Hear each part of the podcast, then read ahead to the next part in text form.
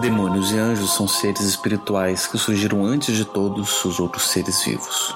Culturas diferentes relatam suas origens de maneiras diferentes, mas elas concordam que esses seres, não importa como sejam, são tão velhos quanto a natureza e a criação. Algumas tradições de base judaico-cristã reconhecem até que o relato bíblico aponta para a criação dos anjos e demônios, estando entre o versículo 1 e 2 do Gênesis, ao dizer que, no princípio, Deus criou os céus e a terra, e logo antes de continuar com e a terra era sem forma e vazia, e as trevas cobriam a face do abismo, e o Espírito de Deus pairava sobre as águas. Nesse ínterim, muita coisa aconteceu que não foi relatado, como a criação dos anjos e dos demônios, antes mesmo da criação da luz. Mas como pode Deus, um ser de suprema perfeição e benevolência, ter criado os demônios, seres de perversão? A ideia que temos é que os demônios foram inicialmente anjos divinos, que se corromperam seguindo as promessas de um outro anjo, Lúcifer. Ao sair do paraíso, esse anjo levou consigo um terço dos anjos dos céus, e eles se tornaram os demônios. Outras histórias ainda contam que os demônios são filhos de Lilith, a primeira esposa de Adão, depois que essa saiu do Éden e antes também da expulsão do homem do jardim.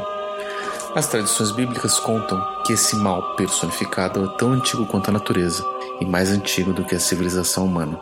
E tudo começa com um simples ato de transgressão e desobediência a queda.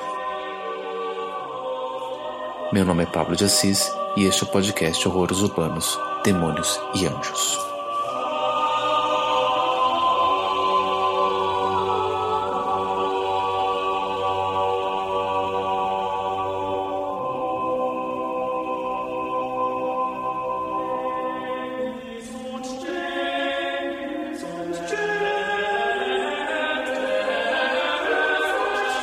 Falar em seres espirituais é abrir espaço para falarmos sobre religião. Uma coisa é integralmente parte da outra. A ideia de espírito depende de uma atitude religiosa, e qualquer pessoa que se diz espiritualista ou espiritual está se dizendo também religiosa, por mais que não professe nenhum credo religioso institucionalizado. Isso porque o espírito, nesse contexto, é uma noção da existência de algo imaterial que se contrapõe à materialidade do nosso mundo. Platão já chamava essa oposição de mundo ideal e mundo material, onde residiam as ideias puras, fora do espaço e do tempo que limitavam o mundo material. Percebemos o mundo material através dos nossos sentidos, por isso esse mundo também é chamado de mundo sensível, enquanto o mundo ideal é percebido através da razão e do intelecto, por isso era também chamado de mundo inteligível. Quando suas ideias foram adaptadas por Santo Agostinho como base do pensamento cristão no século V da nossa era, essa dualidade serviu para compreendermos que a realidade de Deus, dos anjos e do paraíso celeste eram espirituais, estavam além da nossa compreensão material. A palavra espírito vem do latim spiritus, que significa respiração, ligado também à palavra expirar e respirar. Ela também é associada à palavra latina animus e seu correlato anima, ambos também relacionados à respiração, ao vento e ao elemento ar, o elemento natural e invisível que sobe para além do nosso alcance. Por isso, a ideia de espírito é muito associada aos céus, à ascensão, à subida e ao invisível. A vivência espiritual é uma vivência dessa transcendência, dessa realidade que está além do nosso alcance, mas que, por conta da nossa razão e intelecto, temos como conhecê-la. Talvez a principal fonte de conhecimento desse mundo seja a revelação do conhecimento entregue pelos seres dessa realidade até nós. E nesse ponto compreendemos que o ser humano se diferencia do restante da existência por ser capaz não só de perceber e conhecer através dos sentidos o nosso mundo material, como também de conhecer através da razão revelada os segredos e mistérios do mundo espiritual. Mas isso nos traz justamente de volta à religião, pois Será que seria possível termos conhecimento dos espíritos fora de religiões institucionais, fora do conhecimento revelado e organizado por essas instituições e depois entregues a nós através de uma autoridade? Quero fazer aqui um exercício mental para tentar compreender isso. Vamos supor que sim, que seja possível termos acesso através de revelações particulares, como aquelas vivenciadas por pessoas sensitivas, às realidades e experiências do mundo espiritual. Como saber se o que está sendo revelado é mentira, é verdade, fruto de seres que querem o nosso bem ou vindo de seres que querem nos enganar? Usamos assim de nossa razão, escolhemos critérios racionais ou lógicos de compreensão das mensagens, visões e revelações e Com o tempo e a quantidade de sucessos ou fracassos, aprendemos como melhor interpretar e filtrar essas mensagens. Criamos assim uma tradição que nos ajuda a interpretar todas as futuras mensagens baseadas nas mensagens e interpretações do passado. Porém, independente do teor das mensagens, temos que partir do pressuposto que elas vêm de outra realidade diferente da nossa material, fora dos limites e regras físicas que nos prendem aqui. Mas o fato de conseguirmos compreender qualquer parte dessas mensagens nos aponta para um outro fato.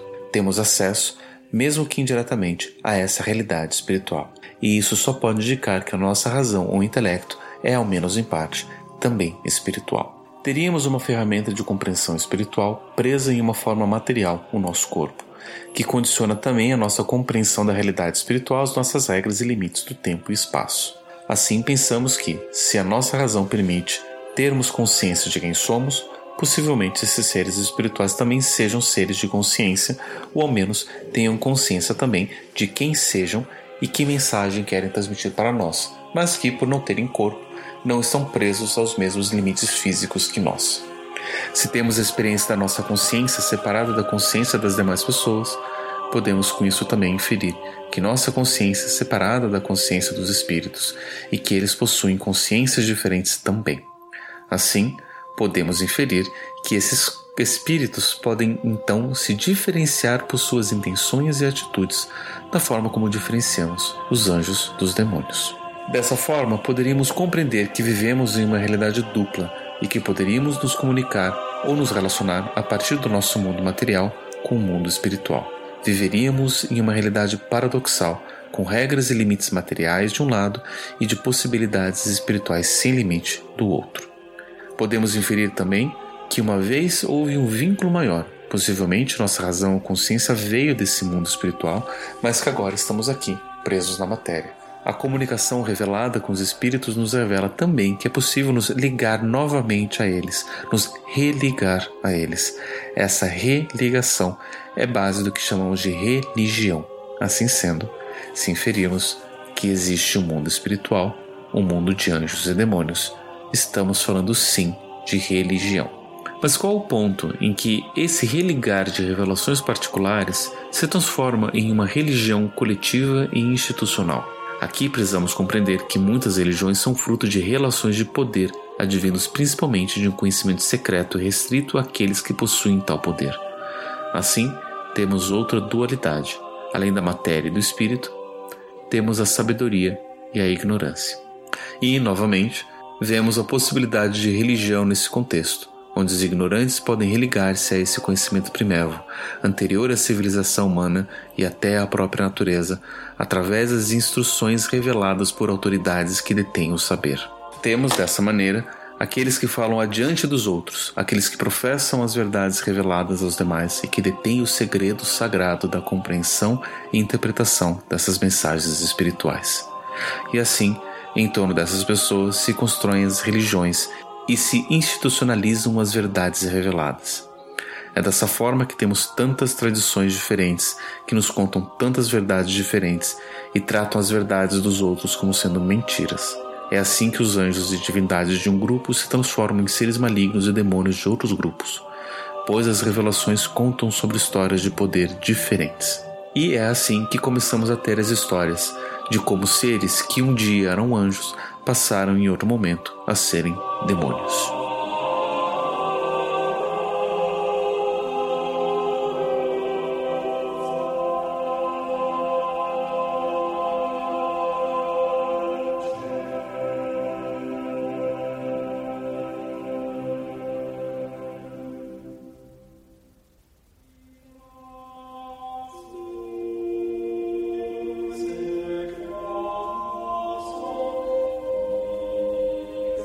Culturas diferentes criam histórias diferentes para justificar porque as suas divindades são melhores ou mais verdadeiras que as divindades dos outros. Talvez a minha favorita seja a história de como os gregos compreendiam e diminuíam as divindades egípcias. Durante séculos, os egípcios foram uma das maiores potências do norte da África e do Mediterrâneo, antes mesmo do surgimento da civilização grega.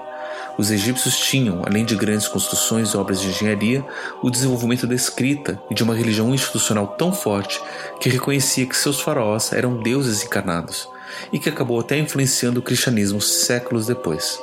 Os gregos são mais recentes historicamente podemos ver até um pouco da força dos egípcios sobre os gregos através de como seus sistemas de escrita se relacionavam. Os egípcios inicialmente desenvolveram um sistema de escrita pictográfica conhecida como hieróglifos ou escrita sagrada, que servia não só para transmitir ideias complexas, como também como base alfabética de escrita de qualquer palavra. Outros povos reconheciam a importância desse sistema de escrita, mas achavam muito complexo e difícil de manter, então resolveram simplificar.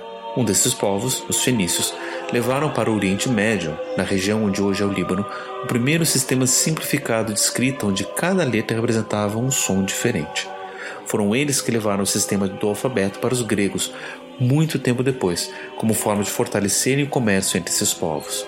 Tanto que os egípcios chegaram a construir uma grande tábua com escritos em grego, copta, uma linguagem simplificada do egípcio antigo, hieróglifos que, por muito tempo, ficaram sem serem compreendidas e traduzidas. Foi com a descoberta dessa pedra, com esses três sistemas de escrita, pelo francês Jean-François Champollion, chamada de Pedra de Roseta, que conseguiram finalmente compreender a escrita atribuída aos deuses egípcios.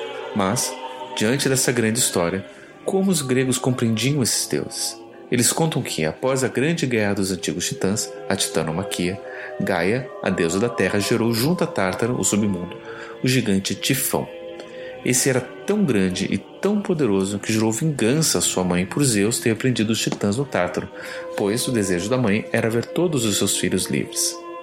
Tifão subiu no Olimpo e os deuses fugiram de medo e se esconderam no Egito, disfarçados de animais. Conta-se que Apolo tornou-se um falcão, conhecido no Egito como Horus. Hermes tornou-se um ibis, chamado de Tote. Ares tomou a forma de um leão, Onuris. Artemis chegou na forma de uma gata, a deusa Bastete, enquanto Dioniso tornou-se um bode, Arsáfias, e Hefesto transformou-se em um boi, Ptah. Assim, os gregos contavam como os deuses egípcios, as divindades daquela uma vez grande civilização, não passavam de uma versão de seus próprios deuses, em uma época que eles estavam fugindo para se proteger da fúria do gigante Tifão, conhecido pelos egípcios como Set, aquele que provoca a seca no Nilo e traz a morte e a destruição. Os gregos, dessa forma, conseguiram, de seu modo, subjugar a cultura egípcia, transformando seus deuses em divindades gregas, assim dizendo que a verdadeira cultura era a grega, não mais a egípcia. Talvez tenha sido os seguidores de Zaratustra quem primeiro transformaram os deuses dos outros povos, os Devas, em entidades malignas a serviço do inimigo, Ariman os hebreus acabaram seguindo o mesmo caminho ao transformar Baal, o nome dado a uma série de divindades semitas dos povos inimigos dos hebreus, em Baal Zebu, primeiro como zombaria e depois como personificação de uma entidade das trevas. E essa demonização aconteceu e ainda acontece com o cristianismo, que inicialmente transformaram qualquer divindade de um panteão politeísta em demônio, e atualmente transforma as divindades africanas em manifestações do mal. Esse caminho de demonização e criação de demônios é como fazem os grupos com poder, aqueles que estão contando a história, como forma de subjugar os demais povos conquistados ou colonizados. Mas, antes desse caminho de demonização, temos um período de reconhecimento das várias divindades, do reconhecimento de um politeísmo e a aceitação de todas as divindades como realidades espirituais. Algumas mais verdadeiras que as outras, pois essas mais verdadeiras eram as minhas e são assim os mitos contados antes do surgimento dos demônios. Todas essas criaturas espirituais foram criadas igualmente, para depois alguns se perverterem através de um ato de desobediência.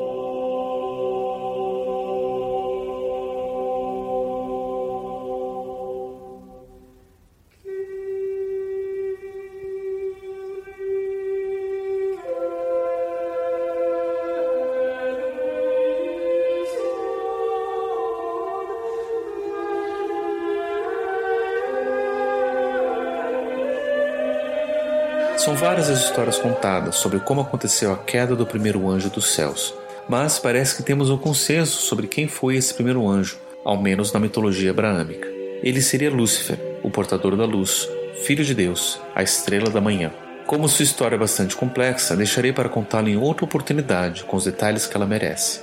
Neste momento, quero apenas me aventurar a contar a minha versão dessa história, como eu vejo que poderia ter acontecido. No princípio, Deus criou os céus e a terra e todas as coisas visíveis e invisíveis. No primeiro dia da criação, seu primeiro ato de criação aconteceu quando ele disse: Faça-se a luz. E a luz se fez. A luz foi filho de Deus. Mas junto com essa criação havia outro filho de Deus, outra criação sua, instantes anterior à luz. O Verbo, o Logos, que surge em seu primeiro comando: faça-se. Antes da luz surge o Verbo, e assim luz e Verbo nascem irmãos, os primeiros anjos a nascerem. Dessa forma, ambos acompanharam o Criador nos outros cinco dias de criação. O Verbo comanda a ação, apresenta o que precisa ser feito e faz, enquanto a luz ilumina e faz a criação ser presente, ser vista, reconhecida e realizada. No segundo dia, Deus separou os céus e a terra, as águas de cima das águas de baixo. O Verbo criou as profundezas e todos os mistérios que apenas podemos imaginar, enquanto a luz conseguiu criar todos os detalhes das superfícies, todas as imagens, possibilidades, altos e baixos. Neste momento, o Criador viu que essa separação não era boa, que ter a luz separada do Verbo não era bom. Mas mesmo assim ele continuou, talvez porque essa separação fizesse parte do seu plano de infinita sabedoria. No terceiro dia, ele criou a terra seca e os mares e oceanos, as montanhas e as ilhas, e nessa terra seca ele cria as plantas. O Verbo comanda a criação, a luz consegue mostrar o que está acontecendo. No quarto dia, ele cria os corpos celestes, o sol, a lua e as estrelas, tanto para iluminar o dia e a noite, quanto para organizar os dias e as noites. Nesse quarto dia, Verbo e luz trabalharam juntos. Sol e lua são verbo e luz ao mesmo tempo, pois não só iluminam os céus, como também organizam o tempo. No quinto dia, Deus cria os animais, todos eles, das terras, das águas e dos ares. E no sexto dia, em seu ato final de criação, ele cria o ser humano. E é o ato final de criação que ele faz para continuar sua obra criadora, para poder descansar a partir do sétimo dia. Ele escolhe o ser humano para que continue a criar o mundo e dá a ele o poder de dar nome à criação, e o coloca dentro de um jardim, o Éden, onde poderá viver e procriar e dá tanto a luz quanto o verbo para servirem ao ser humano. E o homem nomeia a luz de Helel, que significa aquele que ilumina e o verbo de Immanuel, que significa Deus conosco, pois o verbo é a forma de criação divina. E assim o homem continua a criação através do verbo de Immanuel, dando nome a todas as criaturas de Deus. Helel, com sua luz, conseguia ver que toda a criação de Deus, seu Pai, era linda, incluindo o homem. Helel foi o primeiro fã do ser humano. Nesse momento a luz se apaixona. E com todo o seu poder, Helel percebe que o homem está criando usando o verbo apenas, nomeando todas as criaturas, mas o faz sem consciência do que está fazendo. Enquanto ele pensa e fala um nome, ele não observa, ele não vê, pois cria apenas com Emmanuel, sem Helel. O verbo dá ao homem poder sobre a criação, mas não dá a ele consciência sobre esse poder, não dá a ele a responsabilidade necessária. O homem, assim, se sente superior ao restante da criação e quer que ela se subjugue a seu poder, que se dobre diante dos seus atos de criação. E Helel pensa em uma forma de ajudar o homem, de dar a ele a capacidade de ver além das aparências que ele está usando para nomear o mundo, de verdadeiramente ter consciência e de se responsabilizar pelos seus atos, como todo bom criador deve ser com suas criaturas. Helel vai ao centro do Éden e cria uma árvore com fruto capaz de dar ao homem conhecimento da criação e do Criador. Um fruto que irá iluminar a mente do ser humano por dentro e de fato torná-lo criador do mundo como pretendia Deus. Através do fruto dessa árvore, o ser humano poderia internalizar a luz de Helel e tornar-se também luz. Esse fruto era a dúvida. Mas o homem resistiu à oferta de Halel. O homem já tinha as certezas que apenas o Verbo poderia dar e não queria perder o poder que essas certezas davam a ele. Foi então que Halel buscou a mulher, que era subjugada pelo poder do homem. para que ela reconhecesse a necessidade da consciência, da responsabilidade e da dúvida sobre a vida deles. E a mulher aceitou. E a mulher conseguiu ter consciência, antes do homem, do mal que esse poder estava fazendo ao mundo. E ela ofereceu ao homem também desse fruto do jardim, o fruto que daria dúvida ao homem, dizendo que com esse conhecimento eles verdadeiramente seriam como deuses. E, querendo mais poder, o homem aceita e ingere o fruto da dúvida que começa a germinar em seu ser, dando origem à consciência dentro de si. Helel deu continuidade ao projeto do Criador, dando ao ser humano o dom da consciência através do questionamento, mas um dom que exige que ele se alimente do mundo à sua volta, que pergunte sobre ele, que ele internalize o mundo para poder então enxergá-lo com mais clareza. Isso faria com que ele reconhecesse melhor o mundo à sua volta, que fosse menos dependente do Criador, pois agora o ser humano seria o próprio Criador. Deus estava descansando, distante, e o ser humano precisava perceber isso. E era isso que Helel pretendia. O homem, ao comer do fruto no centro do jardim, começou a se questionar e conseguiu abrir seus olhos ainda mais e ver o que nunca conseguia ver antes, pois antes aceitava o mundo apenas como uma palavra dita. Ele viu o mundo criado para ele e por ele. Ele viu a luz, ele viu o Verbo e ele se viu como um Criador. Ele não mais era ou precisava ser apenas uma criatura de Deus, pois ele agora poderia ser como um Deus Criador. E Helel ficou satisfeito com seu ato, trazendo consciência ao homem. Agora o ser humano era um criador mais completo, pois, ao usar o Verbo, o homem já criava só faltava luz para ter o conhecimento da criação e se questionar o que havia feito, para o que servia e o que poderia fazer com tudo isso. E foi assim que aconteceu, não a queda do anjo da luz, mas sim a queda do homem, através da separação de seu Criador. E junto com o homem foi o anjo da luz para iluminar o seu caminho. Vejo nessa história não um ser ciumento, vingativo ou rancoroso, mas sim um espírito amoroso que quer ajudar o ser humano a seguir a sua vocação criativa. Só que essa vocação implica em se separar do divino, do espiritual, de Deus, livrar-se das certezas, das respostas prontas e dos dogmas inquestionáveis, e se responsabilizar por seus atos e pelo mundo à sua volta. O ser humano tem em si as ferramentas da criação, o Verbo e a luz, e pode seguir sozinho criando sua realidade mas isso o coloca distante das vontades e desígnios de Deus. Essa é a verdadeira queda, não dos anjos, mas do próprio ser humano e do anjo que seguiu com ele.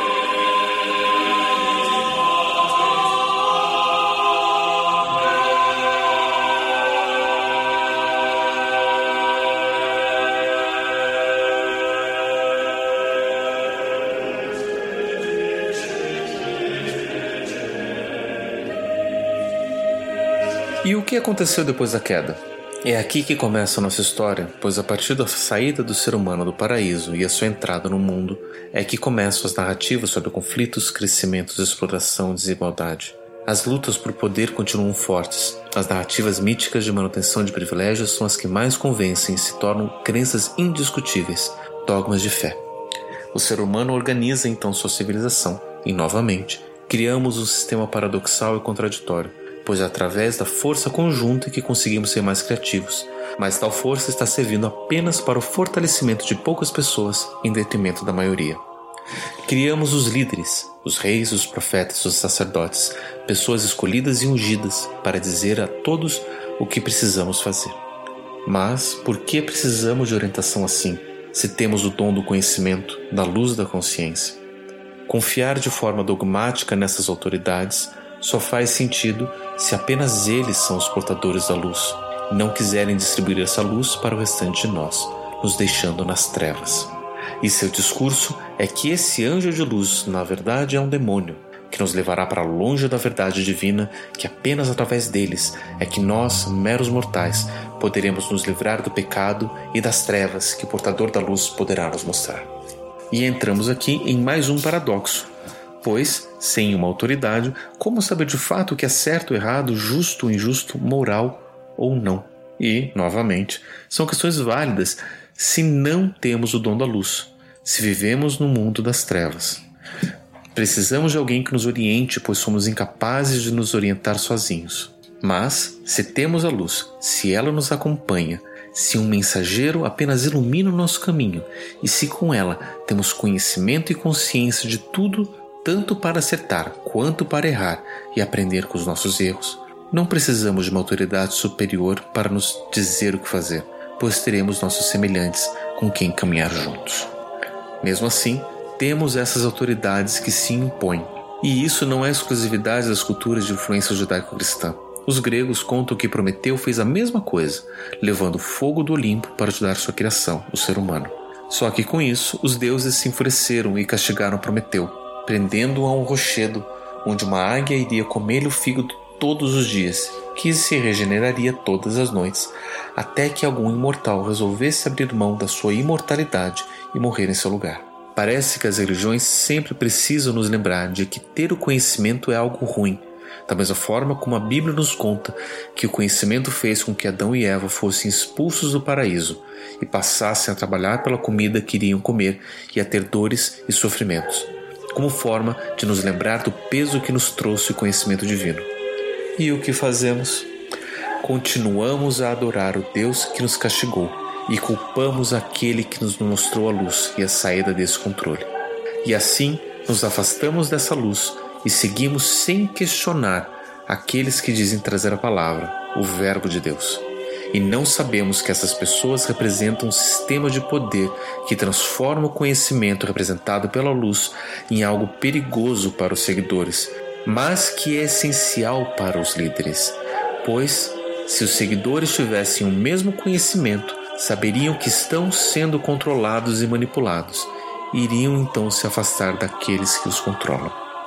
Não é à toa que essas mesmas pessoas, esses mesmos pequenos grupos que insistem em manter o poder, têm discursos conspiratórios e anticientíficos, defendem uma luta contra as vacinas, contra os direitos humanos e contra a pesquisa e a educação, pois só assim conseguem manter-se no poder. Essa vivência paradoxal é experienciada todos os dias quando dizemos que o governo tem o poder de tirar de nós os nossos direitos conquistados através de muita luta e muitas mortes de trabalhadores e minorias, em nome de um bem maior, a saúde econômica do país e das grandes empresas. Vivemos essas contradições quando acreditamos em líderes religiosos que defendem perseguições a minorias e a separação da humanidade entre os salvos e eleitos de um lado e os condenados do outro. Aceitamos nos manter em uma situação de miséria de consciência quando nos abstemos de comer do fruto do mundo, de nos relacionarmos de forma pessoal com a natureza à nossa volta e preferimos confirmar mais em verdades reveladas por autoridades, escritos em livros milenares, que não acompanharam as mudanças do mundo e da nossa civilização, apontando para salvações individuais, do que em trocas, compartilhamentos e construções coletivas. Nosso país é um dos que mais mata minorias e defensoras dos direitos humanos no mundo. Nosso país é um dos que mais mata mulheres e negros. Nosso país é um dos mais biodiversos do mundo, que mais destrói a própria natureza. Nosso país está passando por um período de ruptura com os acordos sociais que defendiam as garantias de sobrevivência dos menos favorecidos. E quem está liderando e autorizando esses ataques são pessoas ditas de bem, que praticam ações de eliminação do conhecimento, de defesa do obscurantismo de retrocessos sociais.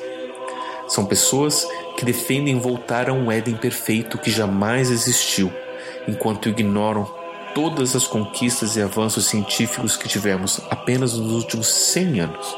Enquanto ainda tratarmos a queda como uma forma de fraqueza espiritual, pois nos afastamos de uma pretensa verdade superior, mais fracos seremos, pois estaremos abrindo mão de um dos maiores dons que temos, a consciência e o conhecimento. Ter o conhecimento nos leva apenas a um caminho possível, o reconhecimento de que nós somos não só criadores da nossa realidade, mas os responsáveis pelo mundo em que vivemos. Não dependemos de mais ninguém além de nós e que também não estamos sozinhos nesse caminho. Não precisamos nos religar a nada além pois nossa queda foi a nossa salvação, nos livrando da prisão da ignorância. E precisamos nos manter unidos e conscientes para não deixar que mais ninguém se utilize da ignorância e do obscurantismo para dominar e conquistar mais ninguém. Se estivermos juntos enquanto seres humanos, não precisaremos acreditar mais em mitos que prometem paz através da violência, ou crescimento interno nos entregando a poderes externos maiores do que nós mesmos. Nada está acima de nós. Ninguém está acima de nós. E quem ainda acredita nisso, quem ainda aceita essas palavras e esses verbos sem questionar e sem ter consciência do que isso implica, talvez precise experimentar também essa mesma queda.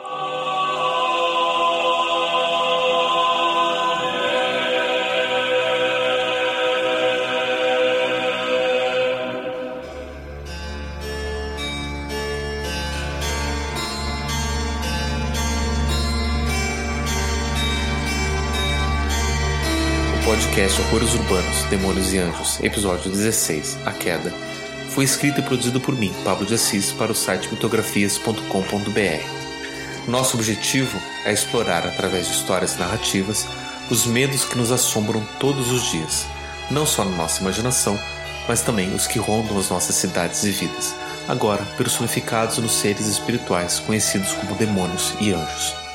Caso você tenha algum relato, comentário, feedback ou gostaria de patrocinar algum episódio futuro, mande seu e-mail para contato mitografias.com.br. Este projeto só é possível graças ao apoio dado pelos ouvintes do Papo Lendário ao Padrim Lendário. Para conhecer o projeto e dar sua contribuição, acesse padrim.com.br mitografias. Com sua contribuição, seremos capazes de oferecer mais episódios deste e de novos projetos. Esta é uma obra de ficção baseada em relatos que podem ser encontrados online e em livros de fácil acesso, e não pretende ser um compêndio de fatos por mais que muitas das experiências aqui relatadas sejam propositalmente relacionáveis a situações cotidianas ou até mesmo construídas em cima de relatos verídicos. A fantasia realmente é aterrorizante, por mais que a realidade possa ser muito pior. As fontes consultadas para a realização desse episódio estão disponíveis no site www.mitografias.com.br. Visite o site também para conhecer os outros episódios da série, além dos outros projetos da nossa equipe. E está no ar o e-book Horrores Urbanos Volume 1, Os Devoradores de Almas. Acesse mitografias.com.br na seção Livros e baixe gratuitamente o e-book com os roteiros dos episódios da primeira temporada do podcast Horrores Urbanos, junto com os comentários e textos inéditos para a versão escrita. Caso você goste da série, você também pode ajudar compartilhando esse episódio ou o link para a página de download do e-book.